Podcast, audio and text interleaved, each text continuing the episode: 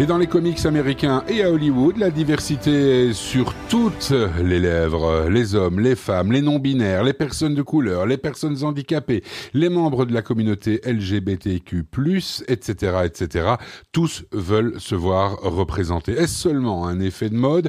Peut-on en profiter pour développer la tolérance dans nos sociétés? On en parle euh, avec vous aujourd'hui, Lise, dans la philo des super-héros.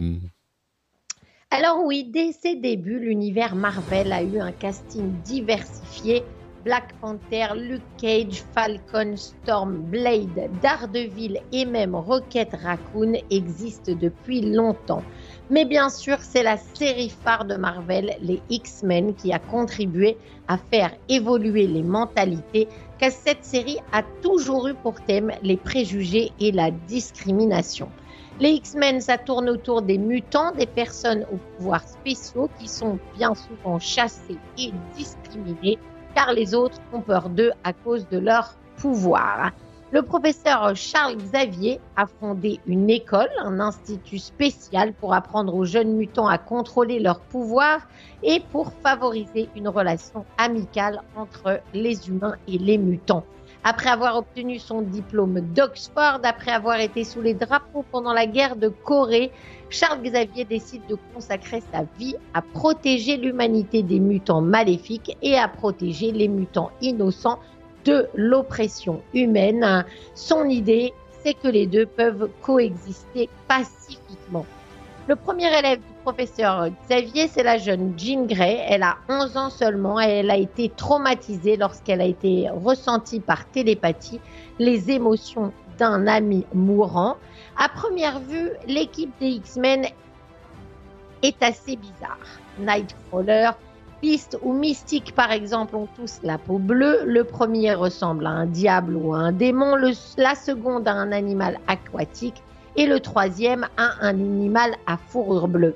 Mais c'est fait exprès car ces X-Men sont là aussi pour apprendre aux lecteurs que c'est ce qu'il y a à l'intérieur qui compte. Certains des plus grands X-Men sont ce que la société jugerait laid de l'extérieur, alors que de nombreux méchants monstrueux sont plutôt jolis à voir. En gros, la leçon des X-Men, c'est méfiez-vous des apparences les X-Men luttent depuis des années contre le racisme et l'intolérance et s'efforcent de rendre la société meilleure pour tous les groupes de personnes que la majorité essaye d'opprimer. Dans leur monde, quand ils sont confrontés au racisme, ils ne le tolèrent pas et réagissent de manière féroce. Et c'est exactement ce que devrions tous faire, les mutants étant une métaphore de la façon dont la société traite l'autre, l'étranger, entre guillemets.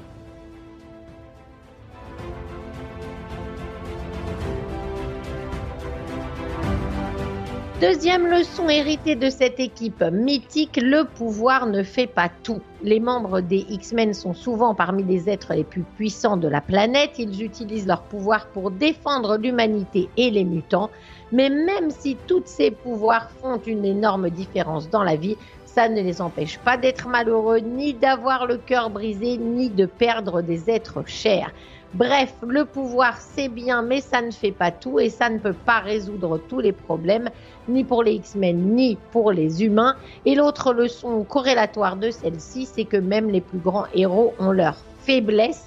Pas question de mettre tout le monde sur un piédestal comme s'ils étaient parfaits, ça n'est pas le cas.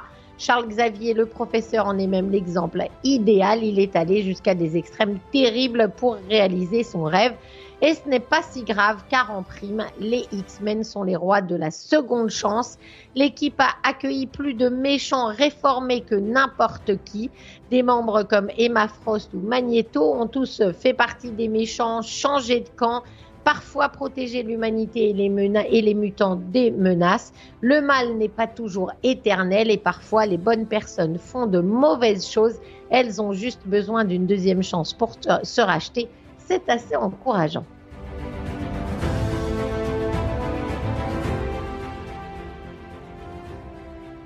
Alors, vu le thème principal de la série, il était logique que l'équipe des X-Men soit composée d'un casting très diversifié.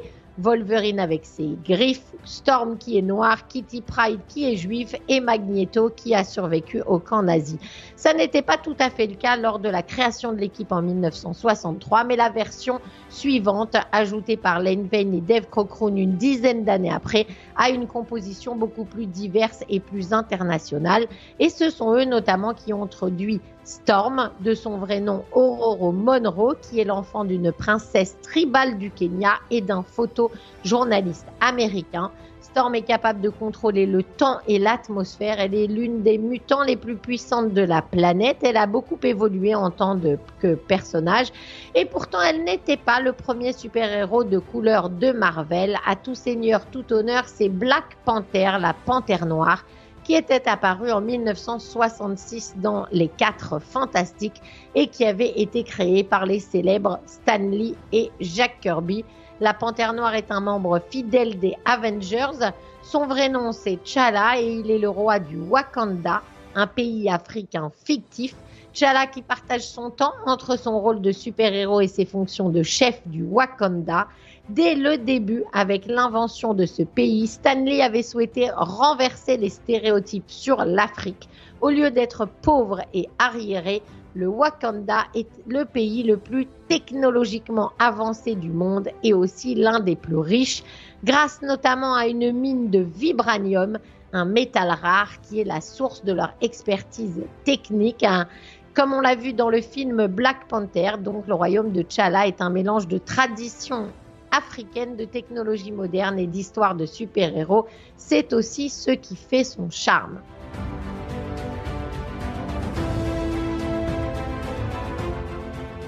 Alors si vous ne lisez pas de comics, vous ne savez pas probablement qu'en ce moment, ça n'est pas Peter Parker qui est Spider-Man, c'est Miles Morales. Et Miles Morales est un jeune adolescent hispanique noir qui a conquis le cœur de nombreux lecteur de comics. Il sera même la vedette de son propre film d'animation prochainement.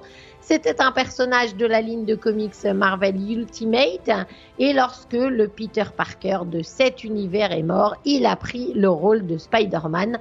Comme Peter Parker, il obtient ses pouvoirs à l'adolescence en se faisant piquer par une araignée et il doit combiner ses activités de super-héros avec sa vie de lycéen, Miles Morales possède des pouvoirs similaires à ceux du Spider-Man original, mais il en a quelques-uns en prime. Il est capable de se camoufler ainsi que ses vêtements pour s'adapter à son environnement. Il a également un venin qui peut paralyser la plupart des gens en les touchant. Et donc, il y a aujourd'hui deux Spider-Man qui se baladent dans New York, Peter Parker et Miles Morales. Dans la même veine, parce que justement Miles Morales est un excellent exemple de représentation des minorités dans les BD de super-héros, une nouvelle Miss Marvel est apparue et c'est l'une des premières super-héroïnes non blanches les plus populaires de ces dernières années. Elle s'appelle Kamala Khan, c'est une jeune fille pakistano-américaine de 16 ans. Elle idolâtre les super-héros, en particulier Captain Marvel, qui est son modèle dans la vie. Kamala a du mal à s'intégrer aux États-Unis car elle est musulmane et ses parents essayent de l'élever selon cette foi. Ils n'aiment pas trop que leur adolescente se rende à des fêtes ou qu'elle rencontre des garçons ou qu'elle boive de l'alcool. Et son frère aîné, lui, passe son temps à prier toute la journée en portant des vêtements traditionnels pendant que leur père espère qu'il trouve un emploi. Kamala vit donc entre deux mondes sans vraiment s'intégrer dans l'un ou dans l'autre. Certains de ses camarades de classe n'hésitent pas à lui faire remarquer qu'elle n'est pas à sa place. Et lorsqu'elle a des super pouvoirs, sa vie devient encore plus étrange. Tout à coup, elle peut changer d'apparence, pardon, pour ressembler à qui elle veut. Et elle peut étirer son corps pour devenir très grande ou très petite. Et c'est ainsi qu'elle devient la nouvelle Miss Marvel. C'est la quatrième Miss Marvel de tous les temps, mais c'est le premier personnage musulman à avoir sa propre série.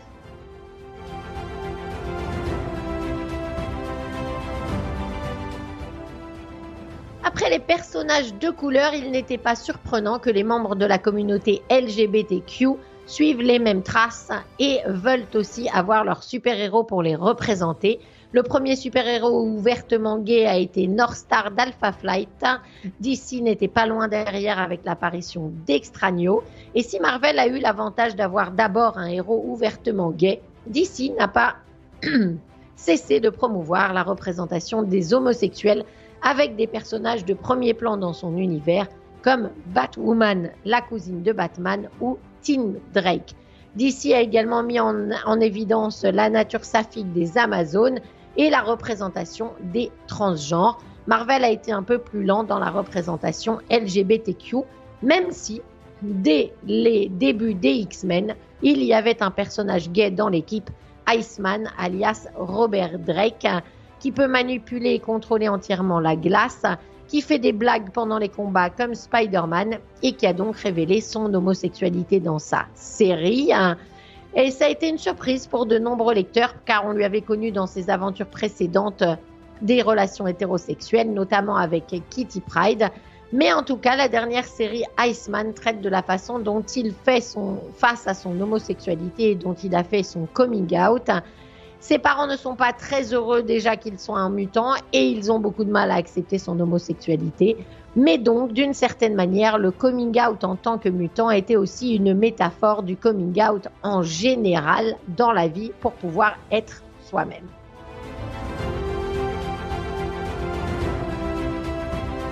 Enfin, autre sujet de la diversité, les handicaps qui sont généralement sous-représentés au cinéma et cela n'exclut pas les super-héros, même si on a le professeur X qui est paralysé à partir de la taille et qui se promène en fauteuil roulant. On a aussi Daredevil, Matt Murdock, qui est aveugle et souffre de dépression. Sa série est centrée sur la façon dont il utilise ses autres sens plutôt que sa vue pour combattre le crime.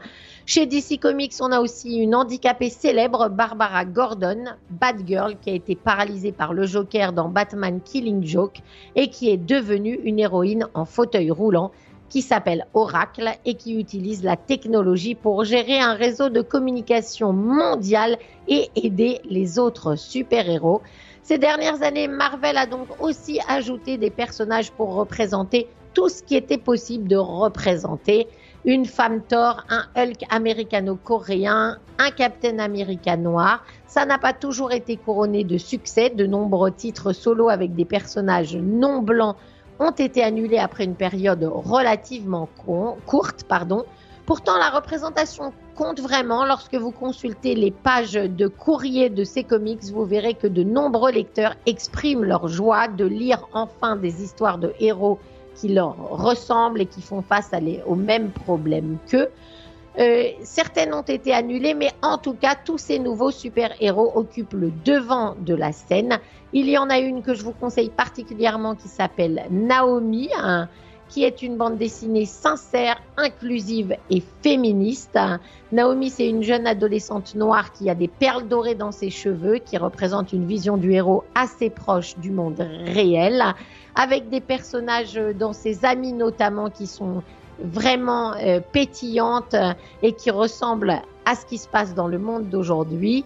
Et si toutes ces raisons n'étaient pas suffisantes pour que Naomi devienne votre nouvelle série préférée, sachez qu'elle est vraiment réaliste et qu'elle fait passer le monde des super-héros de DC fusionné avec le nôtre. On ne dira jamais assez combien il est important pour tout le monde de voir des personnages comme Naomi. Ça aide les jeunes à grandir, à devenir ce qu'ils veulent et à être en confiance. Il montre d'ailleurs dans ce comics notamment que montrer de l'amour à ses amis n'est ni, embarrassant pardon, ni nul. Ce n'a fait qu'accroître sa force. Des personnages qui ont toujours été au cœur euh, des comics comme les marginaux en tout genre, comme ceux des films de Tim Burton notamment. Au fil des années, les comics cherchent à être de plus en plus inclusifs et ont connu des hauts et des bas. Et maintenant, c'est donc à nous, lecteurs et spectateurs, d'apprendre et d'évaluer par nous-mêmes ce qu'on pense de l'inclusion de toutes ces communautés. Ce qui est sûr, c'est que plus que jamais, la fiction en général a un rôle important à jouer dans nos sociétés, nos valeurs et la façon dont on élève nos enfants à la tolérance sur cette planète. Combattre le racisme et la haine est une lutte de tous les instants. N'oubliez pas cette ultime leçon des super-héros. L'union fait la force.